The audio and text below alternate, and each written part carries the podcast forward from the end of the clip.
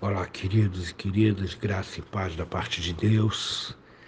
Espero que você tenha uma terça-feira bem abençoada, que você consiga organizar o seu dia e dedicar tempo para a meditação nas Escrituras. E é para isso que eu quero te convidar. Epístola de Paulo aos Colossenses, capítulo 2, versos 3, 4 e 5.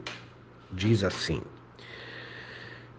Em quem os todos os tesouros da sabedoria e do conhecimento estão ocultos. Assim digo que ninguém vos engane com raciocínios falazes. Pois, embora ausente quanto ao corpo, contudo em espírito, estou convosco, alegrando-me e verificando a vossa boa ordem e a firmeza da vossa fé em Cristo. Paulo aqui está falando sobre o mistério de Deus, que é Cristo, que está no verso no final do verso 2. A fim de compreenderem plenamente o mistério de Deus, Cristo, aí então vem o texto que nós lemos, em quem todos os tesouros da sabedoria e do conhecimento estão ocultos. Aqui há uma preocupação de Paulo por algumas situações. Primeiro, Paulo se preocupa é, sobre o quão profundo é o conhecimento dos colossenses a respeito do mistério de Deus que é Cristo. E depois, Paulo se preocupa também com o quanto esforço eles dedicam é, para que esse conhecimento aumente. O quanto os colossenses entendem de verdade aquilo que Paulo desenvolve nas suas cartas quanto à pessoa de Cristo. E eu quero começar essa pequena palavra de 15 minutos é, perguntando a você Quão profundo é o conhecimento que você tem de Jesus Cristo? Quão profunda é a sua relação com Ele? Quanto tempo você gasta, quanto esforço você dedica para que você conheça mais e mais de Cristo? Você já, passou, já parou para pensar nisso? Quão rasa ou quão profunda ou quão mediana é a sua fé, a sua comunhão com Deus. Paulo diz que Deus é um mistério e continua sendo um mistério, porém ele escolheu revelar-se através de Cristo. Cristo é a imagem perfeita de Deus. Deus não tem corpo, mas Cristo teve um corpo e Cristo revelou a imagem de Deus através da sua vida aqui na terra.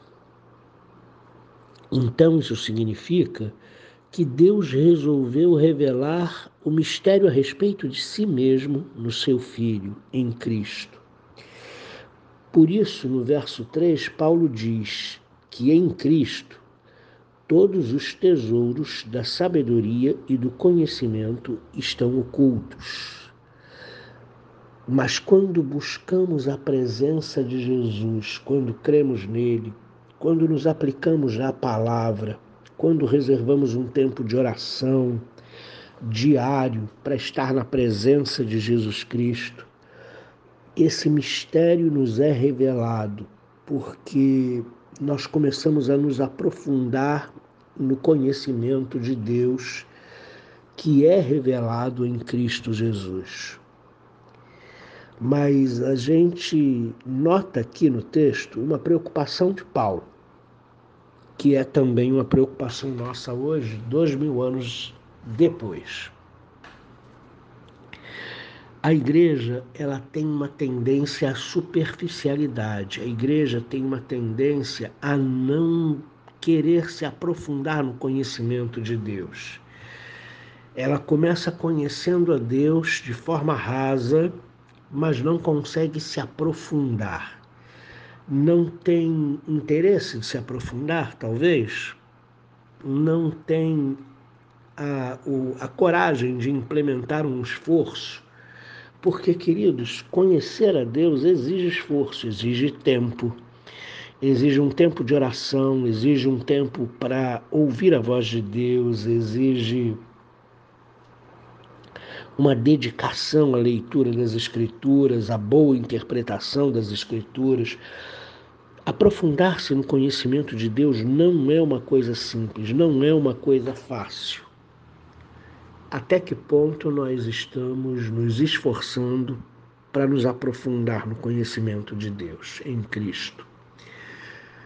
Até que ponto nós não nos acomodamos numa fé rasa, numa comunhão raquítica com Jesus Cristo?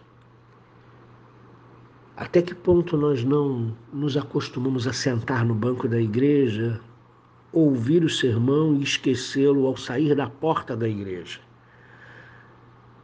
Quem é que passa a semana inteira pensando naquilo que o pastor falou no domingo.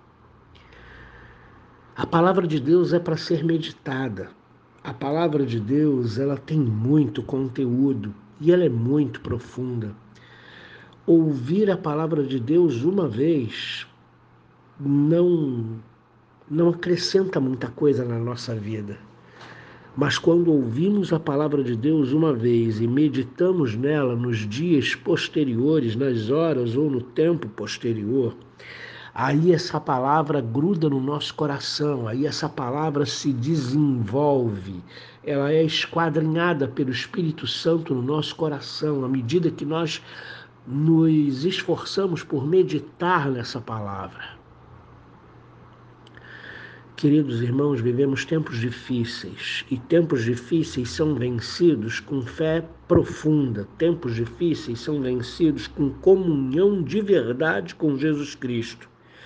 Tempos difíceis não são vencidos com fé rasa, não são vencidos com comunhão raquítica Precisamos nos aprofundar no conhecimento de Deus, precisamos meditar mais nas Escrituras, precisamos reservar um tempo de oração, que nós estejamos em comunhão com Deus, ouvindo a Sua voz, falando com Ele, deixando que Ele ministre sobre o nosso coração, porque o Senhor nos faz ver os nossos prontos fracos, os nossos erros, para que a gente corrija, antes que a gente caia em tentação, quando nós estamos em oração, quando nós estamos na presença de Deus, muitas coisas são evitadas. Muitas batalhas são vencidas quando estamos na presença de Deus com uma fé profunda, aprofundando a nossa fé, nos esforçando por não ter uma vida espiritual eh, sob a lâmina d'água, mas uma vida espiritual que mergulha fundo, que conhece a fundo, que perscruta, que investiga, que aplica a palavra de Deus à sua própria vida. Sempre existe o perigo presente no verso 4. Assim digo que ninguém vos engane com raciocínios falazes. Aqui há um limite, queridos. Existe a pessoa que tem procurado buscar a Deus e se aprofundar na fé. Essa não é enganada por raciocínios falazes. Mas existe aquela pessoa que vive uma fé na superfície da água, que vive uma fé superficial, frágil, pusilânime. Essa pessoa está suscetível a se inclinar para qualquer tipo de discurso, mesmo que o raciocínio seja um raciocínio mentiroso.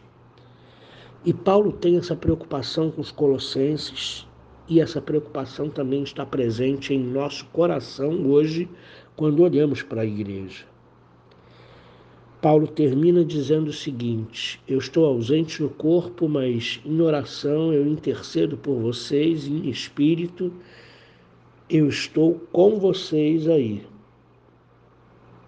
me alegrando e verificando a vossa boa firmeza na fé, a vossa boa ordem e firmeza na fé. E eu gostaria que você pensasse hoje, durante o dia, o quão profunda é a sua fé e o quão profundo é o seu conhecimento de Deus e comunhão com Ele. Conhecer a Deus não é coisa fácil.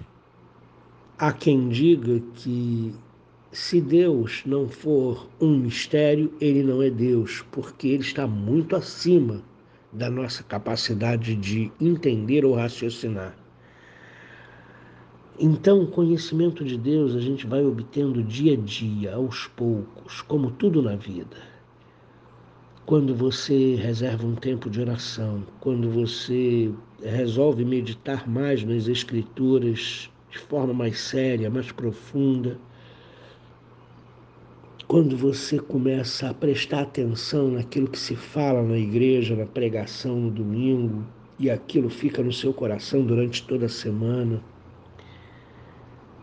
e você vai tirando lições daquela palavra, daquele texto bíblico e aplicando a sua vida, corrigindo a sua vida, se tornando uma pessoa melhor. É assim que a gente aprofunda a nossa relação com Deus e o nosso conhecimento dele.